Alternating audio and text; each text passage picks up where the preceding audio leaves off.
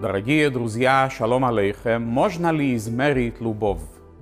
Когда мы видим, что человек дает другому человеку свое время, энергия, свои деньги, мы понимаем, что он его любит.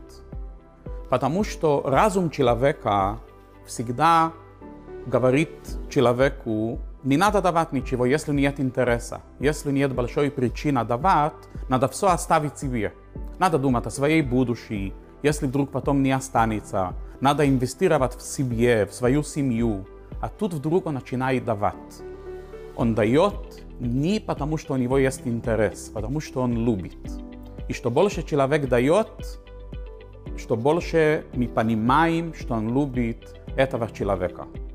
Его разум не влияет на его сердце. Потому что разум всегда скажет человеку, что надо в себе все оставить. Иногда мы смотрим на человека, мы думаем, что он неадекватный. Он сколько дает от себя, и время, и энергия, и свои деньги, что мы считаем, что он даже ненормальный человек. Тогда мы понимаем, что он по-настоящему любит этого человека. Есть заповедь вторая «люби ближнего, как самого себе». И мы иногда смотрим на человека, он насколько любит людей, что мы впечатляемся от него, что насколько он любит, что его голова вообще не работает.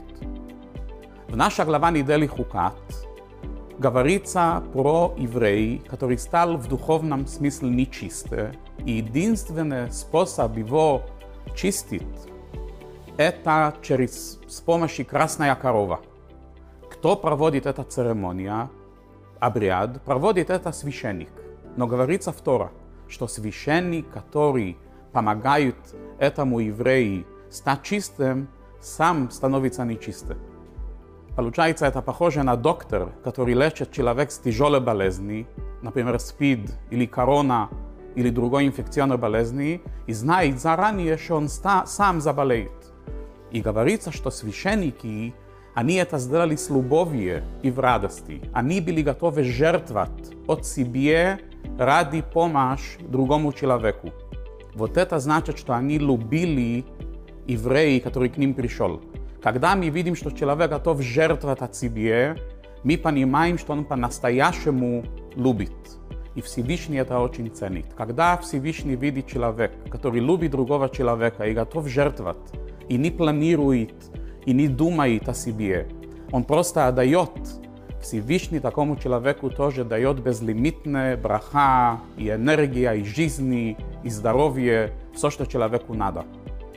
Несколько дней назад мы отмечали день третьего Тамуза, Гимел Тамуз. Это день, когда Лубавический Рэбе ушел от нас, из нас физический мир 27 лет назад. Я поехал в Нью-Йорк, что находиться возле Рэбе, и в 770, и на Ohel, где находится его могила. Ребе вдохновил целое поколение молодые ребята, молодые хасиды, муж и жена поженились. Они могут жить в Нью-Йорк, они могут жить в Лос-Анджелес. Красивая жизнь. Это очень талантливые, умные, толковые ребята. Но они готовы жертвовать жизни ради того, чтобы помочь людям, чтобы приблизить их к Тора, к мицвод, помочь им в материальное. Они едут в разные уголки мира. Камбодия, Напал, Филиппинс. В каждый маленький город, где могут быть евреи, они создают э, Бет Хабад. И они не думают про себя. Потому что в этих местах, где они будут жить, не будет образования для детей, не будет кошерная еда, не будет локальное финансирование для их работы. Они заранее знают, что это будет тяжелая жизнь, но они счастливы, они рады. Потому что когда человек любит, когда он понимает, зачем он это делает, это счастливый человек. Когда я их видел, эти ребята, мне, как шалиях, который уже служит движение 31 год, меня оно вдохновило тоже. Видеть эти молодые ребята, которые не видели Ребе на протяжении 27 лет Ребе с нами нету. Они родились после того, когда он ушел от нас.